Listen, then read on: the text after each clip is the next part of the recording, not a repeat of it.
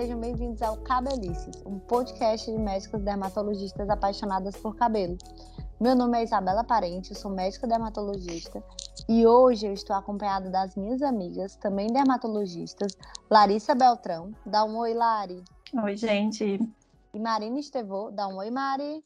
Olá, gente, tudo bem com vocês? Para falar sobre um tema muito interessante e a cada dia mais em voga: o couro cabeludo afroétnico. Só para lembrar, chamamos de etnia um grupo de pessoas com características similares.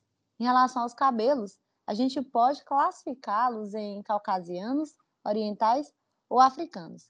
E nesse podcast a gente vai conversar um pouquinho mais sobre o cabelo africano ou afro, como vamos nos referir a partir de agora.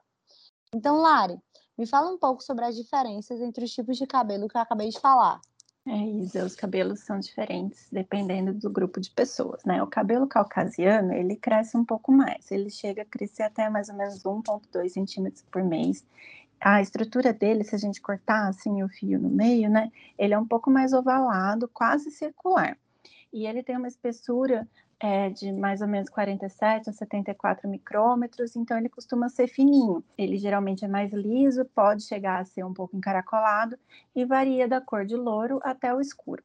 Já o cabelo asiático é o que mais cresce e é o que é mais espesso. Ele cresce até 1,3 centímetros por mês. Ele é mais ele é circular, ele é mais grosso, né? Varia de 71 a 92 micrômetros costuma então ser bem grosso, geralmente é liso, mas pode chegar a ser ondulado, e a cor dele é mais castanho escuro a preto. Já o cabelo afro, que é o que a gente vai falar hoje, né?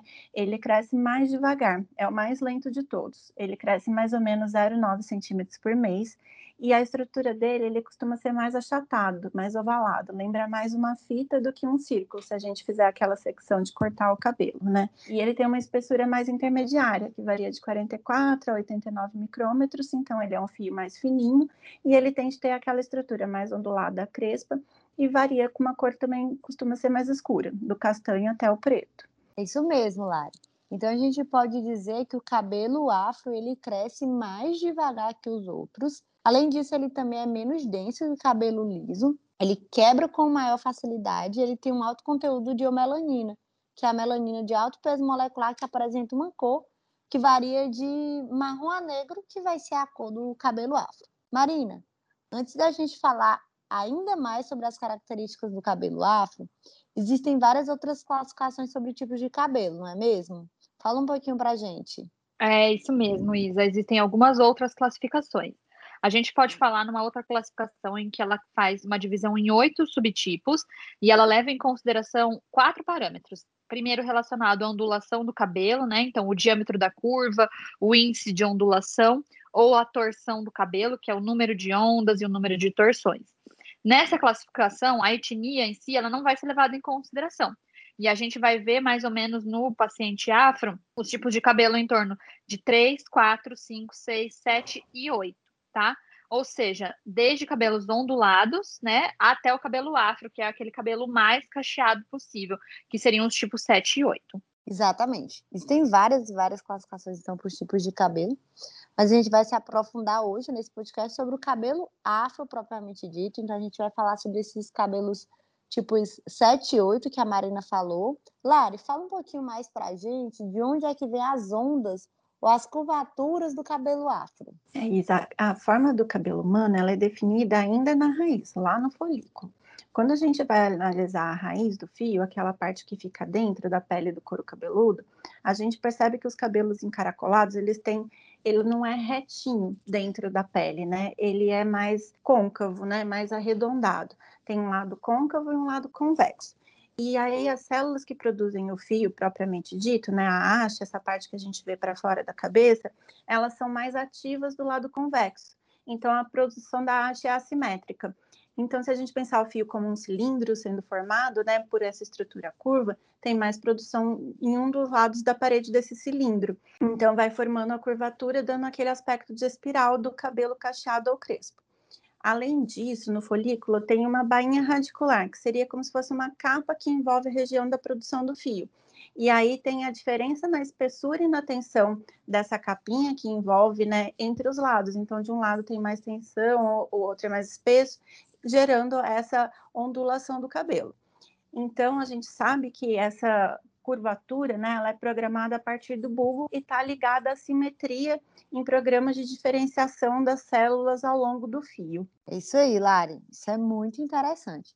Inclusive, como eu trabalho com essa parte de transplante de cabelo, e eu consigo, e durante a cirurgia a gente tira o cabelo da raiz, eu consigo ver na prática que a raiz dos fios encaracolados, ela não é reta. Ela é realmente um, o fio encaracolado, ele é curvadinho desde a raiz. Isso inclusive pode é, dificultar um pouco a técnica do transplante capilar, mas não é nada impeditivo. Geralmente a gente usa uns plantes um pouquinho maiores para a gente ter um resultado melhor e sem transecção. Marina, que características clínicas a gente espera encontrar também no cabelo afro? Bom, então a gente já falou, né? A configuração do cabelo afro ele vai ter essa configuração mais em espiral.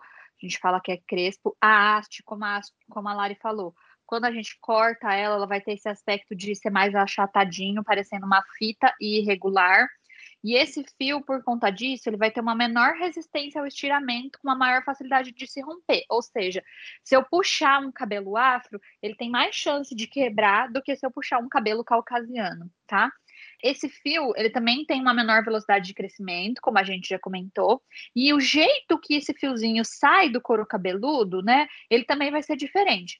O fio afro, ele entra quase paralelo ao couro cabeludo. Então, o que, que é isso? É como se a raizinha dele ficasse mais ou menos deitada ali, paralela mesmo à pele do couro cabeludo.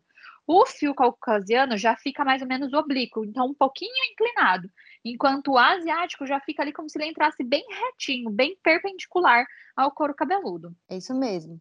Até por isso, é um fio que requer cuidados específicos e diferenciados quando a gente fala de cabelo afro. Que outras características a gente pode citar ainda em relação ao cabelo afro, Larissa? É, o cabelo afro, ele tem uma composição química, se a gente for analisar, muito semelhante aos outros tipos de cabelo. Mas essas diferenças estruturais e diferenças na composição celular levam a algumas características que precisam ser lembradas, né, e que vão levar a essa necessidade de atenção. Por exemplo, o cabelo afro, ele absorve menos água do que os outros tipos de cabelo. Ele tem menos brilho, né, por ter essa superfície mais rugosa, mais irregular, e vai também ter um aspecto mais ressecado.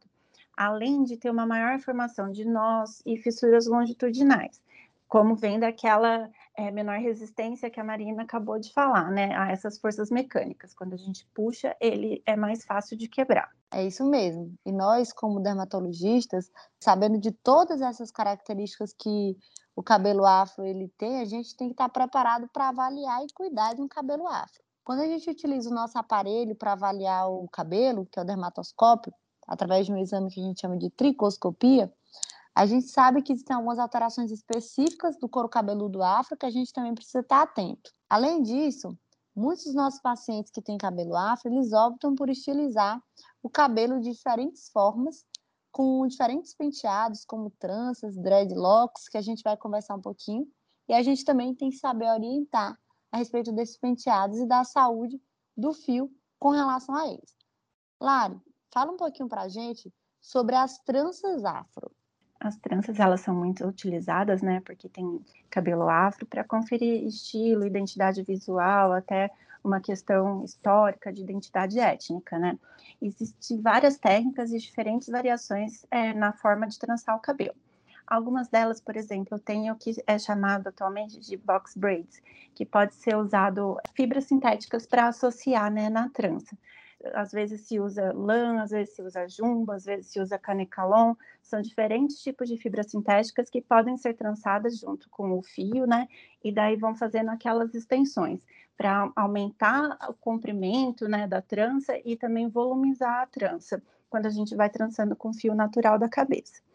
Já também tem as tranças do tipo nagô, que são quando o cabelo ele vai sendo trançado rente à pele, né? Ele vai fazendo aquela trancinha de raiz saindo em direção à nuca.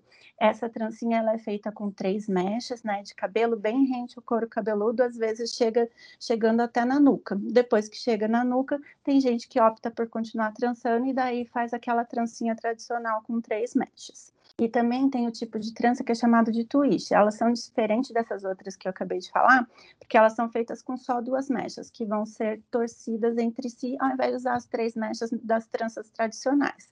Também pode ser adicionado lã ou fio sintético, que pode ser usado também para alongar e deixar essa trança mais espessa. Isso aí, Lara. Acho que deu para a gente entender um pouquinho sobre o que é o universo das tranças aí que são feitas no cabelo lá. E, Marina, fala um pouquinho para a gente sobre os dreadlocks. Bom, o dreadlock, ele vem com esse nome que tem um significado onde dread significa medo e lock o cacho de cabelo. Esse termo provavelmente surgiu a partir dos guerreiros africanos que usavam esses penteados em dreadlocks para intimidar os inimigos. E ele nada mais é do que um penteado no qual, no qual os cabelos são arranjados em estruturas como se fossem cordões, né? São fixados através de algumas ceras, alguns produtos, para poder manter aquela estrutura como se fosse um cordãozinho mesmo. E ele pode vir desde a raiz, algumas pessoas associam com algumas extensões, né, para conseguir ganhar maior comprimento de acordo com o desejo da pessoa, e fica então esse cordãozinho, aquele lá como se fosse um cachinho mesmo, um rolinho bem fechadinho de cabelo. É isso aí, Marina. Eu particularmente confesso que como uma apaixonada por cabelo, acho bem legal essas tranças, os dreadlocks também, mas eu sei que a gente precisa de alguns cuidados em relação a isso, né? Eu vou pedir para a Larissa alertar um pouquinho para a gente, alertar os nossos ouvintes sobre os cuidados que os pacientes que optam por usar esse tipo de penteado devem ter. É, Isa, como a gente falou, o cabelo ele é mais frágil, né? O cabelo afro é mais frágil e também são mais suscetíveis ao que a gente chama de alopecia por tração, que é quando a gente faz uma tensão ali no fio, vai puxando o fio ali da raiz continuamente. Isso pode levar à perda do cabelo naquela região. Se essa tração for contínua, pode ser até definitiva essa perda de cabelo e não voltar a nascer cabelos naquela região. Então, a gente, se quiser ter um couro cabeludo mais saudável, evitar esse tipo de perda de cabelo, evitar a trança muito apertada, né? E evitar também extensão muito pesada.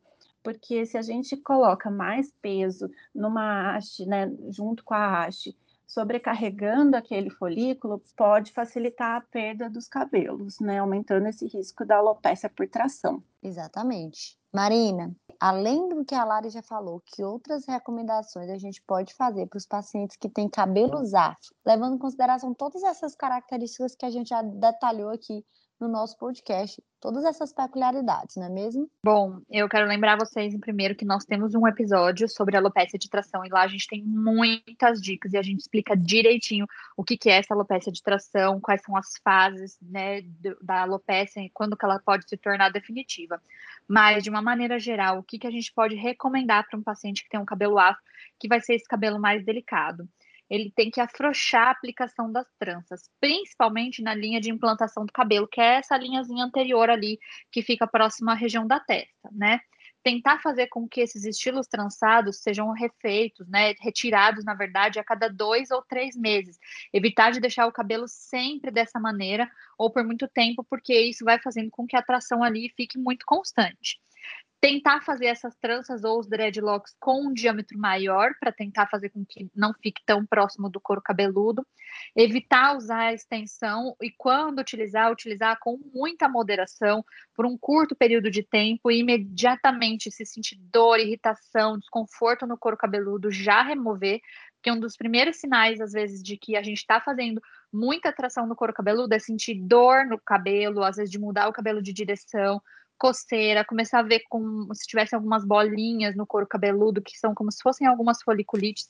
Então, se o paciente já notar, posso fazer um penteado trançado, após usar uma extensão que é mais pesada, remover esse penteado para evitar com que ele evolua com a alopecia de tração de maneira definitiva, cicatricial, né?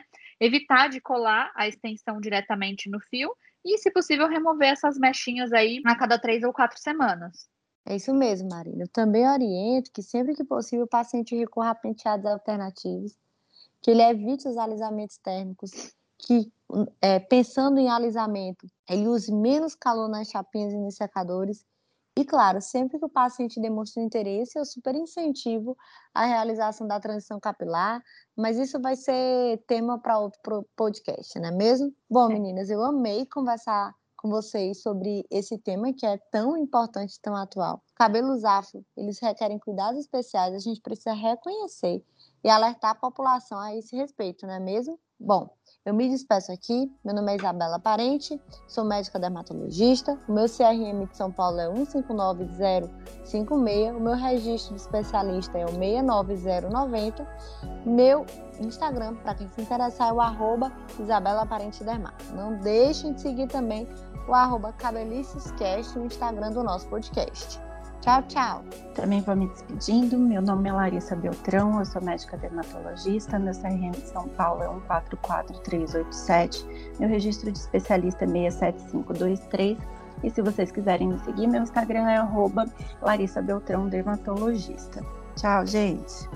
Tchau, pessoal. Eu espero vocês então no próximo podcast ou no nosso Instagram com dúvidas. Quem quiser também me seguir no Instagram pessoal é Dermato Marina Estevô. Eu sou, então, médica dermatologista com o CRM registrado em São Paulo 16277 e o registro de especialista 67744. Até o próximo podcast. Tchau, tchau.